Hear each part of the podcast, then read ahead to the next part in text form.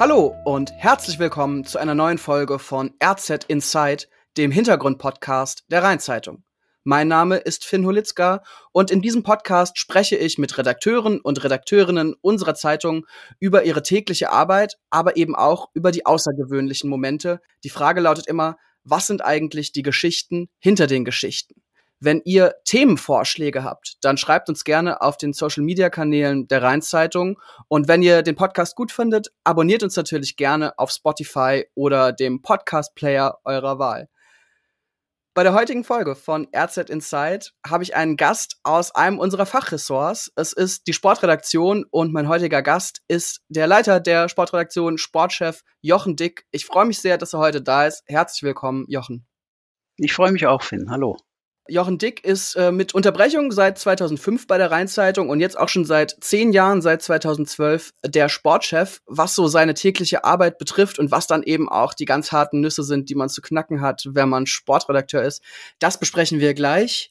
Vorab würde ich von dir, lieber Jochen, aber gerne wissen, woran liegt es eigentlich, dass ausgerechnet der Sport unsere Leser und Leserinnen so bewegt? Also gerade online wissen wir ja, dass die Lokalsportthemen immer sehr viele Aufrufe, sehr viele Klicks bekommen. Wie kannst du dir das erklären? Ja, du hast, glaube ich, ein gutes Stichwort genannt. Äh, es bewegt die Menschen. Ja? Sport bewegt die Menschen ja so oder so. Also nicht nur im, im Wortsinne, dass man körperlich bewegt wird, sondern auch emotional. Also ähm, beim Sport gibt es Sieg und Niederlage. Das heißt, das Hochgefühl und die Niedergeschlagenheit. Dazwischen gibt es jetzt nicht mehr so viel. Klar, ein Unentschieden kann auch äh, verschiedene Gefühle auslösen, kann aber auch Enttäuschung auslösen. Ähm, das, denke ich, ist ein, ist ein Faktor, dass die Leute wirklich äh, dran sind mit Leib und Seele, mit Leidenschaft, gehe ich auch mal davon aus, gerade im, im Lokalsport, Regionalsport, weil es ja da so dieser Amateur- und Freizeitsport ist. Ja, das ist ja dann in vielen äh, Dingen auch Hobby. Das heißt, die Leute machen es freiwillig und ähm, dann muss man schon mit Leidenschaft dabei sein. Das wird äh, der eine Punkt sein. Und dann denke ich und hoffe auch einfach mal, dass unsere Arbeit jetzt nicht die allerschlechteste ist. Ähm, also gerade die Arbeit von den Kollegen im Regionalsport. Dann haben wir eine, ja, klein will ich nicht sagen, aber eine klar definierte Kundschaft. Ja, also die äh, Nutzerinnen und Nutzer oder Leserinnen und, und Leser vom Regionalsport, die aber sehr treu ist. Das heißt, die wollen nicht nur ein Ergebnis wissen, die wollen nicht nur eine äh, Sache aus ihrem Verein, aus ihrer Liga, aus ihrer Sportart wissen, sondern alles. Alles, was passiert. Wenn ein Spiel abgebrochen wird, wenn ein Trainer entlassen wird, wenn die Halle gesperrt ist, wenn der Platz zu rutschig ist, was weiß ich. Die möchten alles wissen und die bleiben uns treu und äh, das ist ein gutes Zeichen. Und das bestätigt uns auch in dem Kurs äh, Regionales groß zu schreiben, in allen Kanälen, in äh, der Zeitung, der klassischen Zeitung, aber auch äh, in den digitalen Wegen. Und ähm, ja, so wollen wir eigentlich weitermachen. Und da freuen wir uns natürlich über diese treue Kundschaft der Sportinteressierten. du hast die Ergebnisse angesprochen. Ähm, die gibt es ja mittlerweile im Lokalsport, dann auch auf verschiedenen Portalen oder auch bei den Vereinen selbst. Macht dir das als Sportredakteur manchmal Bauchschmerzen? Ja, natürlich. Also wenn ich jetzt sagen würde, äh, ach, das ist ja toll, das ist so wie früher, ähm, dass nur wir quasi, also nur die Zeitung da, das, das einzige Medium ist, das ist einfach nicht mehr so. Also Bauchschmerzen kriege ich wegen was anderem. Ja, Sorgen, boah, weiß ich auch nicht, aber man muss es natürlich genau beobachten.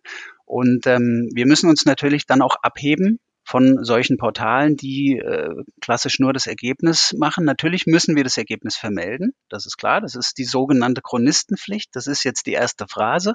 Ja, äh, Chronistenpflicht. Wir müssen das abbilden, weil ohne Ergebnis, äh, das ist ja die Basis von allem. Von jeder Analyse, von jedem Interview und sonst irgendwas ist irgendwo das Ergebnis äh, die Basis. Nur wir müssen uns und wir heben uns, äh, denke ich mal, auch äh, wohltuend davon ab, einfach nur Ergebnisse zu liefern, sondern wir liefern ja Hintergründe und wir fragen nach und wir sprechen mit den Leuten und das ist äh, das, was wir auch, ja, das Fund, mit dem wir wuchern müssen. Die zweite Phrase, du kannst gern mitzählen. ähm, äh, ja, das, das müssen wir einfach beibehalten und das ist das, was uns auszeichnet gegenüber anderen Portalen, gegenüber anderen ja, Konkurrenten, sage ich mal. Du hast gerade gesagt, Bauchschmerzen kriege ich bei was anderem. Da bin ich natürlich als äh, Interviewer heute hellhörig. Äh, ich glaube, da sprechen wir auch gleich noch drüber. Bei RZ Insight gibt es aber ja auch immer ziemlich zu Beginn eine Kategorie. Ja, manche sagen auch eine gefürchtete Kategorie. Ich weiß es nicht. Ähm, es ist das Schlagzeilenquiz. Hm. Und ich habe mir gedacht, ähm, da könnte man ja, wenn man jetzt jemand aus dem Sport hat, auch mal mit Sportschlagzeilen um die Ecke kommen. Und dann habe ich gedacht, ich habe ja nicht irgendeinen Sportredakteur da, sondern den Sportchef. Ähm, deswegen ist es heute ein Schlagzeilenquiz Spezial und äh, ich habe mir einfach nur die Ergebnisse rausgeschrieben. Und da die Aufgabe ist ja, Thema Bauchschmerzen. Die Aufgabe ist, äh, wie auch sonst immer, zu raten oder sich vielleicht sogar zu erinnern, wann war das auf unserer Titelseite abgebildet. Also ganz wichtig, hier geht es dann eben nicht um den Spieltag, sondern um den Tag, wo das bei uns auf der Titelseite stand. In der Regel einen Tag später bei einem Samstagsspiel, dann natürlich auch mal zwei Tage später. Aber also Disclaimer, lieber Jochen, ich habe jetzt Ergebnisse genommen, äh, die ein bisschen herausstechen, nicht das 1 zu 0 oder das 2 zu 1. Und auch die Hilfe gebe ich wie bei allen anderen auch. Es sind alles äh, ja, Schlagzeilen äh, slash Ergebnisse aus den letzten 20 Jahren der RZ-Titelseitengeschichte. Wenn du bereit bist, versuchen wir es einfach mal. Ja, bereit bin ich schon wie es dann ausgeht. Zuversichtlich nicht. Schauen wir mal. Die erste Schlagzeile, beziehungsweise in diesem Fall das erste Ergebnis, was ich für dich vorbereitet habe, das heißt 7 zu 1. Und die Frage ist, wann haben wir das auf unserer Titelseite vermeldet? Ähm, 7 zu 1, das kommt jetzt nicht so oft vor. Ähm, das dürfte jetzt auch ein Spiel aus der höheren Kategorie gewesen sein. Es ist ähm, auf jeden ähm, Fall das 7 zu 1, ja, das man denkt. Genau, das wird bei der WM 2014 in Brasilien gewesen sein, äh, das Halbfinale. Eben gegen Brasilien. Ich hatte da Spätdienst an dem Abend. Ähm, und das, das war ja ein ganz kurioses Spiel äh, da sind ja die, die, die Tore gefallen im Minutentakt und mich hat sogar noch ein Kollege angerufen, der keinen Spätdienst hatte und hat so hämisch gefragt, sag mal, schaut ihr das Einlagespiel auch gerade? Und da habe ich gesagt, ja, vielen Dank, super, ähm, nett, dass du fragst, aber ich muss ja hier noch arbeiten, ja. Mhm. Da stand es, glaube ich, 4-0. Nach und, ungefähr ähm, 20 Minuten oder so. Äh, ja, genau. Und äh, da hatten schon die ersten Brasilianer wirklich geweint, was, was auch natürlich kein normales Spiel mehr ist. Ja, das war ja eine nationale Angelegenheit dann. Und ähm, also es war 2014, es war im Juli, richtig? Ja, soweit Und, alles richtig. Ähm, oh, lass mich überlegen. Ich glaube, das Finale war am 13. Juli, ungefähr, 14. Juli. Dann muss es so zwei, drei Tage vorher gewesen sein. 11. Zehnter? Puh, da fiel mir jetzt ein Stein vom Herzen. Ich gebe ja für das korrekt geratene Datum, gebe ich ja beim Schlagzeilenquiz zehn Punkte. Das hat noch nie jemand geschafft. Und äh, du warst aber so knapp dran, wie, glaube ich, noch nie irgendjemand vorher. Es war der 9.7.2014, als es auf unserer Titelseite stand. Das Spiel hat stattgefunden am 8.7.2014. Ah, gut. Knapp aber vorbei. also richtiger Monat im richtigen Jahr, das äh, sei noch erwähnt, gibt äh, drei Punkte hier. Wobei diese Zählweise, es ist ja für den Spaß, dass wir dieses Schlagzeilenquiz machen, aber genau, da warst du jetzt richtig nah dran. Ich kann mich übrigens an das Spiel, äh, ja, wie viele auch noch gut erinnern, aber ich kann mich auch an das Datum gut erinnern. Das war nämlich mein 19. Geburtstag. Ich hatte Freunde eingeladen und dachte vorher so, wenn die heute verlieren, also die deutsche Mannschaft, dann wird es ein richtig, ja, mieser Abend, keiner hat Spaß. Ähm, ja, dann kam es ein bisschen anders. Ein bisschen, ja. Machen wir mal weiter mit dem zweiten Ergebnis ähm, und der Frage, wann wir das auf unserer Titelseite vermeldet haben. Äh, allein daran hört man auch schon, es waren jetzt Fußballergebnisse, die wir auf der Titelseite hatten. Das kommt schon vor, auf jeden Fall, aber äh, ja, es war nicht irgendein Fußballspiel. Und dieses ging aus 8 zu 2. 8 zu 2. Das, ähm, Da klingelt doch auch was. Ja, oder? ja. Ähm, das war, das muss Bayern gegen Barcelona gewesen sein. Champions League Viertelfinale, Viertelfinale in genau. Lissabon, dieses in Lissabon, Turnier. Das war die Runde, die wegen Geisterspielen äh, quasi nicht mit Hin- und Rückspiel ausgetragen wurde, sondern im K.O.-Modus in Lissabon. Das ist alles das, richtig, aber alles ja, nicht ja, gefragt. Ja ich, ja, ich weiß, aber ich wollte ein bisschen Zeit gewinnen. Ja. Und ähm, das war nicht letzte Saison, sondern vorletzte Saison. Also 2000, was haben wir jetzt? 20? Und das muss im Frühjahr gewesen sein. April, Mai. Okay. Irgend sowas. Ja. Ähm, ganz genau kriege ich es nicht zusammen. Darf ich kurz dazu auch noch was erzählen? Auf jeden ähm, Fall. Ich finde, das äh, schmückt das hier sehr schön aus. Ich sag dir auch schon mal, dass dein Ergebnis ja, falsch ja. ist, oder zumindest insofern oh. ähm, das Jahr stimmt, aber der Monat nicht. Ähm, wegen Corona hat sich das alles sehr weit nach hinten verschoben. Stimmt, stimmt. Und da genau. waren wir schon Juni im August. August sogar. Oh ja, Gott. 14. Äh, August war das Spiel, 15. August haben wir es vermeldet. Aber ja. egal, mich interessiert deine Geschichte viel mehr. Ähm, es war auf jeden Fall so, ähm, wir hatten dieses Spiel eingeplant und wir müssen ja dann auch immer ein bisschen äh, Platz für Torschützen und sowas vorsehen, ja, weil wir ja gar nicht wissen, wie es ausgeht. Und ich hatte ein bisschen mehr Platz vorgesehen, nicht weil ich wusste, dass es viele Tore sind, weil Bayern Barcelona kann man ja nicht von ausgehen, dass da zehn Tore fallen. Auf jeden Fall hatte der Kollege, der dann Spätdienst hatte, ich sage den Namen jetzt nicht, der hatte gesagt, äh, na gut, da werden ja heute Abend keine zehn Tore fallen. ja, und dann äh, sind genau zehn Tore gefallen. Ähm, also der, der besagte Kollege liegt mit seinen äh, Prognosen eigentlich immer, ich sag's mal äh, ganz äh, harmlos, nicht so häufig äh, richtig. Aber ähm, muss ja auch nicht sein. Man kann sich ja dann auch genau auf das genaue Gegenteil einstellen. Also das war das Kuriose am Rande. Das ist ja auch äh, immer noch der anhaltende Reiz äh, am Fußball, so viel man an dieser Sportart kritisiert, aber man weiß echt nie, wie es ausgeht. Und äh, Vorm Schlagzeilenquiz hatten wir darüber gesprochen, dass äh, natürlich, wie glaube ich in allen journalistischen Ressorts, auch der Sport so mit seinen Spezialthemen und Problemchen äh, zu kämpfen hat. Und um ein Thema, wo wir natürlich nicht herumkommen, wenn wir über Sportberichterstattung sprechen, ähm, geht's jetzt. Es ist das Thema Corona. Denn man muss dazu sagen, ihr habt ja schon genug zu tun, wenn ihr Spielberichte schreibt, wenn ihr Ergebnisse vermeldet. Aber seit der Pandemie äh, müsst ihr euch auch mit abgesagten Meisterschaftsrunden rumschlagen, mit Geisterspielen, mit ungeimpften Nationalspielern. Wie hat Covid ganz speziell eure Berichterstattung, ja, und einfach ganz speziell dein Tagewerk, dein Alltag verändert, umgekrempelt, über den Haufen geworfen? Sag's, wie es ist. Also damals, als der Lockdown kam, da fange ich jetzt mal an. Ja, weil heute ist es ja schon so ein bisschen wieder, ich will nicht sagen Normalität, aber der Ball rollt ja wieder, äh, zumindest im Profisport ähm, und im Amateursport zum Glück auch in, in großen Teilen, auch wenn jetzt gerade äh, Winterpause im Fußball ist, aber ähm, das geht ja so einigermaßen, ähm, wobei alles damit Vorsicht zu genießen ist. Ja, aber der Sport ist ja da auch nur ein Teil von der Gesellschaft. Damals, als der Lockdown kam, ähm, war ja nicht nur der Sport, sondern Kultur, du kennst ja eine Kultur aus, einfach äh, komplett runtergefahren, Stillstand. Das heißt, es war äh, wie in vielen anderen Bereichen auch die Grundlage unseres Arbeitens erstmal nicht mehr so da wie gewohnt.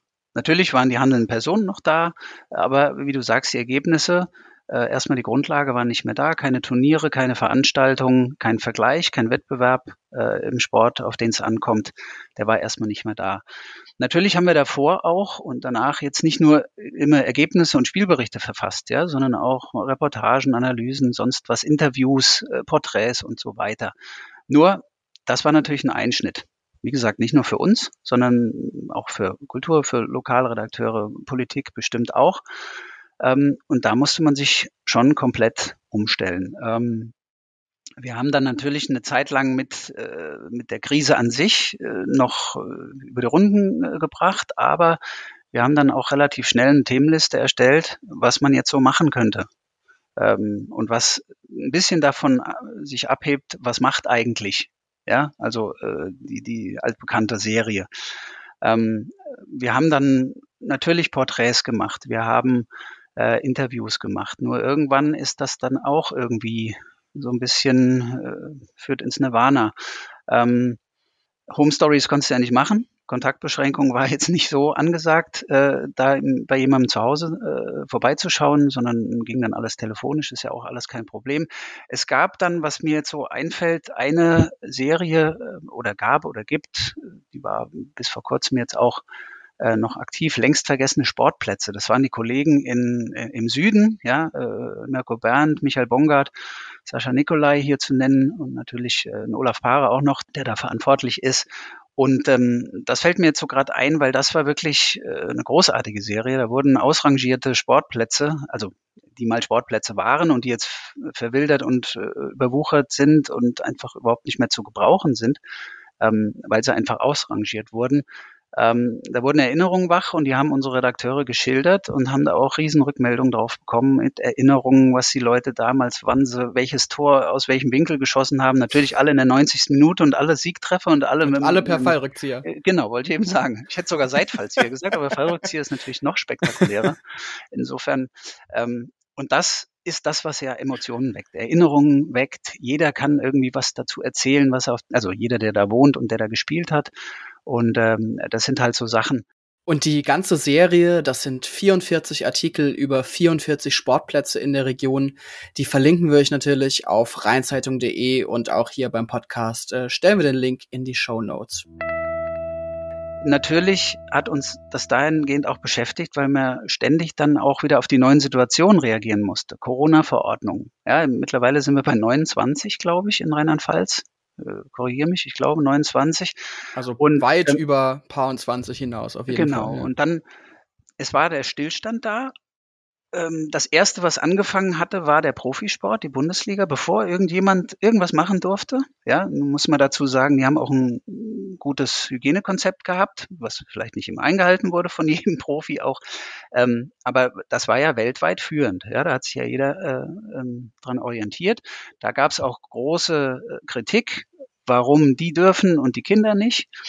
Und ähm, insofern mussten wir da natürlich die diese Öffnungsschritte auch immer begleiten. Ja, man durfte ja dann auf einmal ähm, in kleinen Gruppen trainieren, mit Abstand, äh, Fußball mit Abstand, Pässe äh, auf fünf Meter äh, und so weiter. Und das hat natürlich dann auch die Berichterstattung bestimmt und dann einfach auch, wie es weiterging. Ja, und, und das ist ja wie in anderen Bereichen auch, das bestimmt ja weiterhin unser, unsere, unser Leben und unser Berufsleben.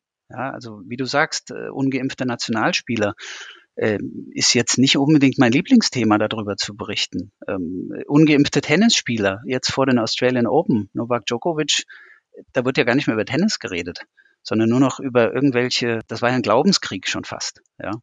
Ähm, insofern hat das natürlich uns beeinflusst, beeinflusst uns heute auch noch. Geisterspiele ist wieder ein Thema. Ja, ähm, das nimmt natürlich auch ziemlich viel weg von dem, was äh, Sport ausmacht, Emotionen. Aber es ist natürlich auch verständlich, dass man ähm, nicht mit 50.000 Leuten da äh, zusammenhängen kann, wenn, wenn, die, wenn die Infektionszahlen durch die Decke gehen. Ja. Und ähm, Geisterspiele meine ich jetzt ausdrücklich nicht nur den Profisport, sondern einfach auch den Amateursport, weil das geht manchmal ein bisschen unter, auch in der öffentlichen Wahrnehmung. Und mir ist es aber sehr wichtig, dass ähm, nicht nur diese Auswirkungen, weil du die Auswirkungen aus die Sportberichterstattung angesprochen hast, sondern auch die Auswirkungen auf den Amateur- und Freizeitsport, also in den Vereinen, ja, hier in der Region, in Rheinland-Pfalz, was das für Auswirkungen hat und hatte, das ist schon echt riesengroß und es wird uns, glaube ich, noch über Jahre beschäftigen. Um das nur ganz zu, kurz zu umreißen, es war zwischendrin, äh, war dann alles erlaubt für äh, Jugendliche bis 16 oder 17, dann kam die Bundesnotbremse, dann durften auf einmal 16-Jährige nicht mehr mitspielen, sondern nur 15-Jährige. Dann musste man sich da wieder darauf einstellen. Macht man alles gerne, weil die Hauptsache ist ja, dass sich, ähm, also denke ich mal, bei ehrenamtlichen Mitarbeiterinnen und Mitarbeitern, ja, Trainern, Übungsleitern in den Vereinen, das ist ja die Hauptsache, dass die Kinder und die Mitglieder bewegt werden. Ja, also körperlich bewegt werden. Und ich denke mal, das haben ja auch äh, ganz viele Ehrenamtliche dann gemacht. Die haben sich einfach darauf eingestellt, aber sie mussten auch einen ganzen Katalog von Sachen beachten. Äh, Kontaktnachverfolgung, äh, Listen auslegen und hoffentlich äh, schreibt dann nicht jeder nur Mickey Maus rein, sondern seinen richtigen Namen.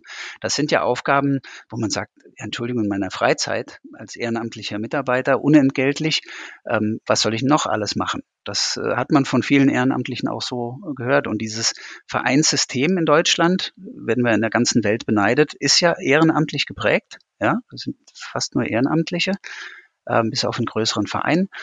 Und ähm, das hat eine Auswirkung darauf, glaube ich, gehabt, dass, dass viele ihr Engagement auch überdenken und sagen, das ist mir ein bisschen viel und dieses Hin und Her, da habe ich ein bisschen Befürchtung, dass, dass da viele abgesprungen sind oder auch noch abspringen das finde ich ganz einschneidend für Kinder und Jugendliche, dass, dass dieser Sport wegfällt. Das wird immer so belächelt, aber Sport ist ja nicht nur gegen Ball treten oder einen Ball werfen oder einen Hochsprung machen oder sonst irgendwas, sondern das ist Miteinander, das ist ähm, Teamgeist lernen, das ist Umgangsformen, Werte lernen, Fairness lernen, äh, das ist Integration, ganz wichtig in allen Bereichen, in allen Ebenen Integration, Inklusion natürlich auch.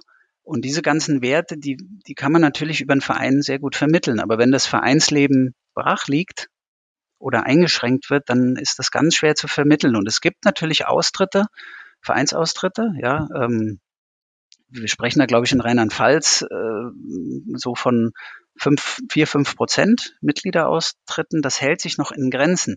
Man weiß es aber nicht, wie sich Corona dann langfristig auswirkt. Ja. Und äh, es gibt immer einen Mitgliederschwund in den letzten Jahren. So, so ein bisschen rückgängig ist es so oder so.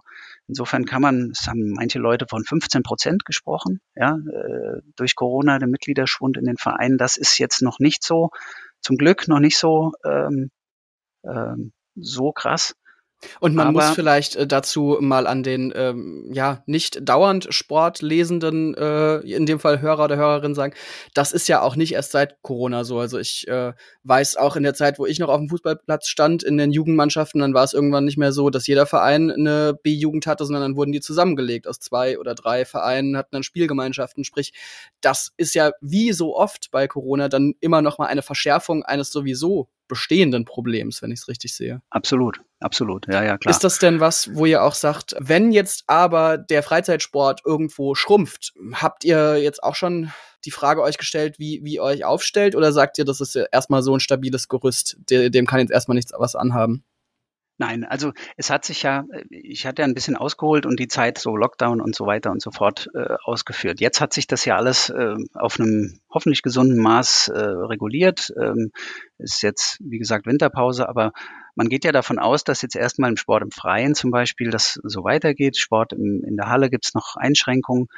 Ähm, Insofern beschäftige ich mich nicht damit, äh, dass irgendwie äh, der Vereinssport um die Hälfte gekappt wird. Ja, äh, wie du sagst, das war ein ganz normaler Rückgang über Jahre hinweg und diese vier Prozent Mitgliederrückgang ist noch verkraftbar. Und es kommen ja auch neue hinzu. Es gibt Mitgliedergewinnungskampagnen von den Sportbünden und vom, vom, vom Landessportbund. Insofern ähm, mache ich mir da jetzt keine Sorgen, dass, dass der, der Vereinssport da jetzt nicht mehr da sein wird irgendwann. Dafür lebt er einfach auch äh, zu, zu viel. Dafür äh, ist er auch zu kreativ und kann sich auf Notsituationen einstellen. Ja, also im, im Lockdown damals haben die Vereine einfach gesagt, na gut, wir können jetzt keinen Sport treiben, dann äh, machen wir es online.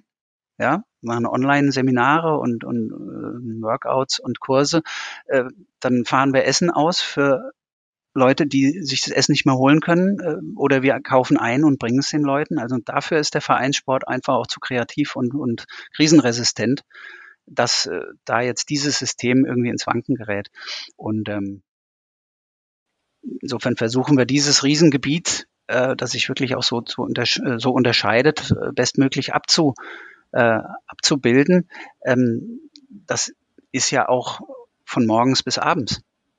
Ja, darf man ja auch nicht vergessen. Äh, es ist an Wochenenden ja auch. Also das ist ja das, was, was uns auch ein bisschen unterscheidet von vielen anderen Bereichen. Der Sonntag ist ja der Haupt, äh, Hauptkampftag für uns, weil am Montag wirst es auch mitbekommen haben, dass die Zeitung da ähm, äh, zu einem großen Teil aus Sport besteht, weil das Wochenende natürlich aufgearbeitet werden muss mit allem drum und dran. Und insofern ähm, ist das schon, man braucht Manpower dazu, aber man kann nicht genug haben. Ja. Das auf jeden Fall. Äh, ist übrigens auch ein Thema, was ich sehr, sehr gerne noch mit dir besprechen würde. Ähm, du sagst manchmal von morgens bis abends, wenn Abendspiel ist, dann auch mal bis, äh, ja, relativ spät noch. Man muss vielleicht ganz kurzfristig noch seinen Kram umschreiben. Man hat vielleicht den Text schon mehr oder weniger eine Rohfassung fertig und dann ändert sich, äh, dann schießt Manchester United doch noch in der Nachspielzeit das Tor und die Bayern sind nicht Champions League-Sieger. Also es kann sich ganz viel immer ändern. Plus rund ums Jahr sind immer wieder Sportereignisse. Jetzt ist eigentlich Sportjournalist für viele so ein Traumjob, aber ich würde es mal andersrum formulieren. Ist es vielleicht auch der stressigste Job im Journalismus? Tue mich immer schwer mit, mit Superlativen, aber ich will auch keinem auf die Füße treten. Die Kollegen haben bestimmt auch äh, sehr viel Stress. Ähm, aber es ist natürlich schon nicht so ganz langweilig, wenn du abends ähm, im Regionalsport und im Gesamtsport, das will ich ausdrücklich sagen, weil es wird ja auch abends in den unteren Klassen gespielt und äh, da sind wir als Rheinzeitung ja auch wirklich aktiv, die auch abzubilden. Das ist ja auch wirklich ähm, unser Alleinstellungsmerkmal. Es hat schon was, wenn du abends bis ja, 23 mindestens, 23 Uhr bei, bei, bei vielleicht großen Turnieren wie in Brasilien war es sogar äh, deutlich später, es war sogar nach 12, also nach 24 Uhr. Ähm, wenn du da sitzt und ähm, die Spiele da mitschreibst, wie du sagst, ähm, da kann ja noch mal was passieren abends, ja, ähm, da kann sehr viel passieren. Wenn, wenn in den letzten Minuten noch ein Tor fällt, da reicht schon ein 4 zu 1, ja, also 4-0 geführt, 4 zu 1, das ändert ja das Ergebnis. Das musst du vielleicht auf der Titelseite ändern, das musst du in der Tabelle, das musst du im Text und im Einstieg und sonst was ändern. Aber wenn natürlich ein Spiel noch gedreht wird durch so späte Tore, und da kommen wir vielleicht wieder auf dieses 4 zu 4, Deutschland gegen Schweden, da war ein Kollege äh, von uns auch, von mir aus der Klaus Reimann, der war. Das meine, war zur Einordnung WM-Quali, EM-Quali, genau, sowas WM-Quali ne? müsste es gewesen ja, sein, und ich meine, es war in Berlin. Und da hat Deutschland 4-0 geführt und ähm, 4-1, ja, alles gut, 4-2, ah, kann man noch von einem klaren Sieg reden, 4-3 und dann wird man schon so langsam nervös und dann fällt, glaube ich, in der letzten Minute oder kurz vor Schluss das 4-4. Und dann kannst du ja nicht nur sagen, ja, das ist halt 4-4 ausgegangen, sondern du musst den kompletten Dreh deines Artikels, der im Gedanken ja schon auf dem 4-0, 4-1, 4-2 fertig war, komplett umschmeißen. Und das innerhalb von, wir reden hier von drei, vier Minuten. Ja, wir reden hier nicht von 15 Minuten oder sonst was, dass du dich nochmal zurücklehnst, dir einen Kaffee holst oder einen, äh, einen Tee oder eine Schorle oder sowas und dann äh, nochmal überlegst, ah, wie kann ich den Text jetzt machen, sondern wirklich um drei, vier Minuten. Und das, Weil der Andruck naht. Oder der Andruck einer folgenden genau, Ausgabe. Einer Ausgabe, genau. Wir müssen ja, ja da immer aktualisieren, ja. ja, je nach Druckplan. Und äh, wie gesagt, da haben wir drei, vier Minuten für und das ist schon echt Stress. Das ist großer Stress. Das macht alles Spaß, aber du musst dann schon ein Faible dafür haben, um es mal zu untertreiben. Du ja. musst da schon mit Herz und Seele dabei sein. Und ich habe jetzt dieses 4-4 ange äh, angeführt als Extrembeispiel. Das ist bei einem 2-1 ganz genauso. Mhm. Ja, oder bei einem 0-1 oder bei einem 1-1. Und dann musst du schon flink sein und schon im Kopf auf alles vorbereitet sein ähm, dass du da diese, diese Texte schnell umschreibst. Und dann liest du nochmal drüber, liest nochmal drüber, guckst nochmal drüber. Und dann gehst du hier so um kurz nach elf äh, raus. Nicht immer mit einem guten Gefühl, ja, äh, weil man denkt, hm, habe ich alles richtig gemacht. Und dann schläft man auch nicht so gut. Ja, ja und auch nicht so schnell. Äh, das gehört natürlich dann auch dazu.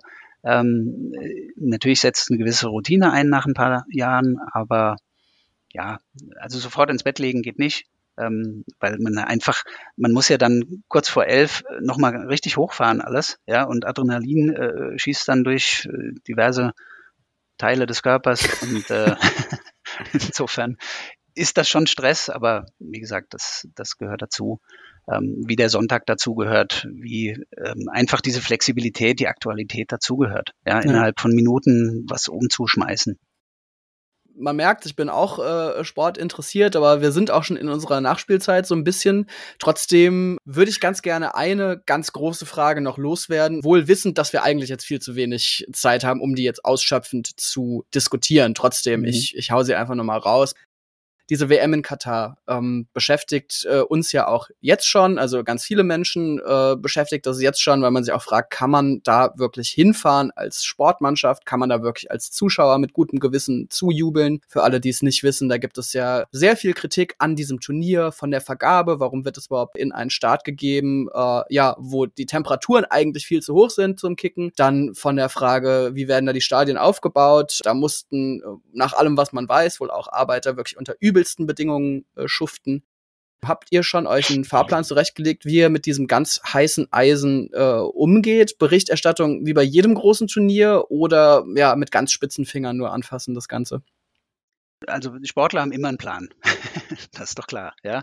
Aber äh, es ist ja noch ein bisschen hin. Die, die WM wurde ja verlegt, wie wir wissen, aus dem Sommer äh, in den Winter, weil man ja irgendwann auf die Idee kam, man kann bei wie viel? 50? 50, Grad ja. Nicht so gut Fußball spielen. Ähm, das ist ja schon mal auch ein, ein Punkt, ja, darauf zu kommen und dann zu überlegen, ach Mist, das war jetzt vielleicht nicht so schlau, weil da ist ja ein bisschen warm. Deswegen wird das jetzt da im, im November, Dezember abgehalten. Ähm, die WM beschäftigt uns ja jetzt schon und seit Jahren schon.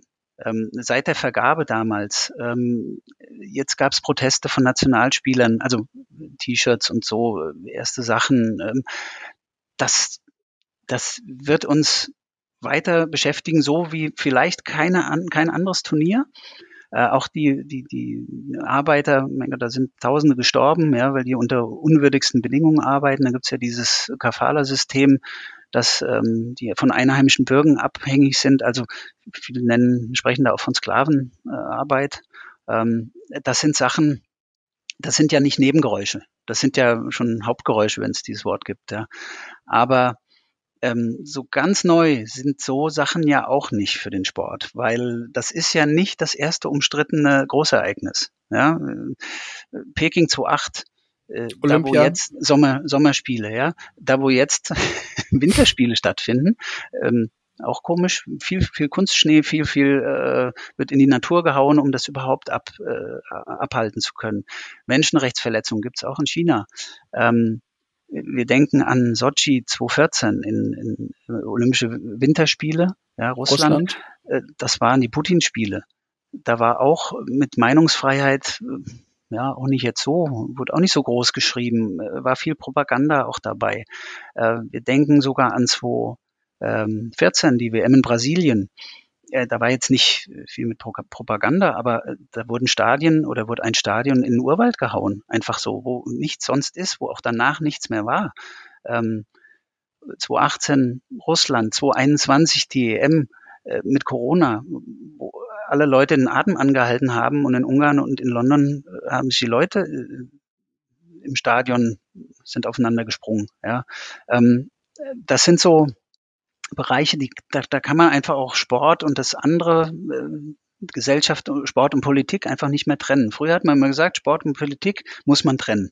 Ja, das war immer so ein Leitsatz vor ein paar Jahren, vor zehn Jahren, 20 Jahren, wie auch immer. Habe ich zumindest so mitbekommen. Wurde auch immer gesagt, Sport und Politik kann man nicht mehr trennen. Ähm, da sind die Fäden laufen zusammen, die, äh, da sind irgendwelche Machenschaften, äh, dann will sich das IOC auch gut verkaufen. Ja, guck mal, wo die letzten Spiele alle hingegangen sind. Das waren alles Staaten, die sie sich leisten konnten. Ja, äh, wo man vielleicht auch sagt, naja, hm, ist jetzt nicht unsere erste Wahl. Ähm, Stichwort Korruption kommt noch dazu.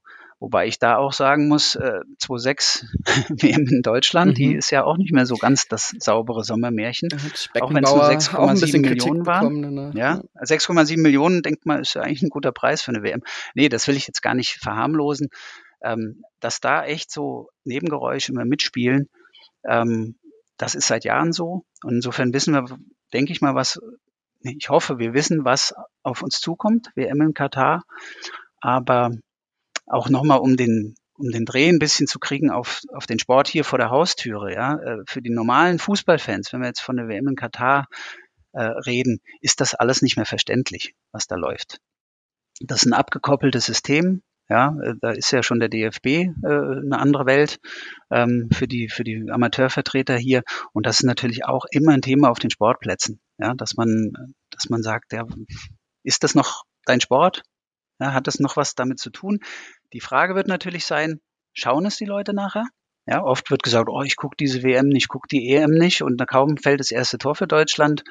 So, dann, ja, dann ist vielleicht auch ein Ilkay Gündogan auf einmal der der urdeutsche äh, Nationalspieler.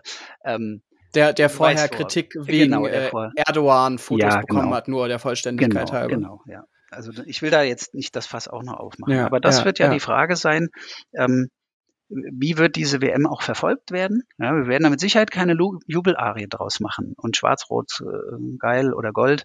Ähm, das machen wir so oder so nicht, weil das nicht unsere Aufgabe ist. Wir bilden ab, wenn, wenn äh, Fanmeilen voll besetzt sind und die Leute begeistert sind. Aber ähm, natürlich kann man auch ein bisschen Lust machen auf ein Turnier, aber nicht in dem Sinne, dass man alles andere äh, negiert und sagt, nee, das, äh, also das, das wäre ja vollkommen falsch. Insofern muss man so ein Turnier, wie du sagst, mit spitzen Fingern angehen und immer wieder ist es unsere Aufgabe, auf Missstände dahin zu weisen.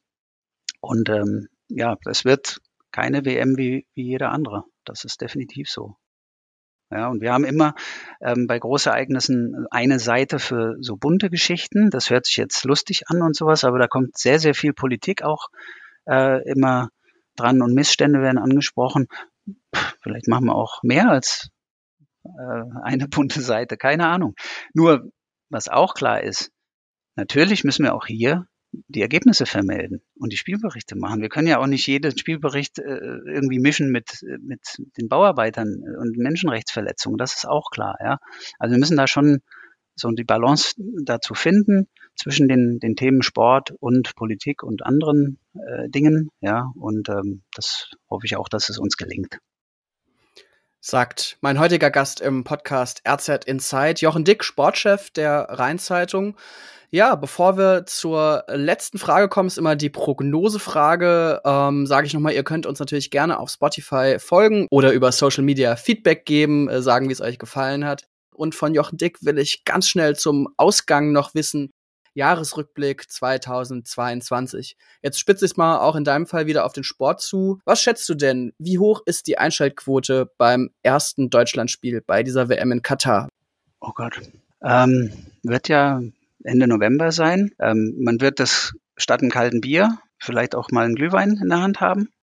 Fußball geht immer im, im, im Fernsehen. Ja, Leute sagen immer, ja, immer nur Fußball, immer nur Fußball und schalten dann aber Fußball ein und Volleyballübertragung dann nicht und Basketball und Handball, gut Handball vielleicht dann schon eher, aber dann sage ich auch, es gibt so viele schöne andere Sportarten, dann schaut doch einfach mal andere Sportarten, geht in die Hallen da, das hilft den Vereinen, das hilft den Vereinen in der Region auch. Ähm, insofern denke ich, dass die äh, zweistellige Millionenmarke äh, definitiv sein wird und dann wird sich zeigen, wie es halt weitergeht. Vielleicht kommen wir wir auch mal ein bisschen weiter, haben ja einen anderen Trainer jetzt, der da vielleicht auch neue Impulse setzen kann oder gewiss neue Impulse setzen kann. Der alte konnte es ja nicht mehr. Ähm, also insofern, die, die Einschaltquote wird schon hoch sein. Das glaube ich schon. Das glaube ich schon. Ich glaube auch, dass es Leute gibt, die wirklich boykottieren, die sagen, ich gucke diese WM nicht ist die Frage, wie viel das sein wird. Wir sind gespannt und äh, das ist ja das Schöne an diesen Prognosefragen. Wir werden das rausfinden können und dann auch genau äh, ja, überprüfen können. Bis dahin ist noch ein bisschen Zeit. Es wird noch äh, weitere Podcast-Folgen von RZ Insight geben und ich freue mich, wenn ihr auch dann wieder dabei seid. Mein Name ist Finn Hulitzka und ich bedanke mich fürs Einschalten. Bis zum nächsten Mal.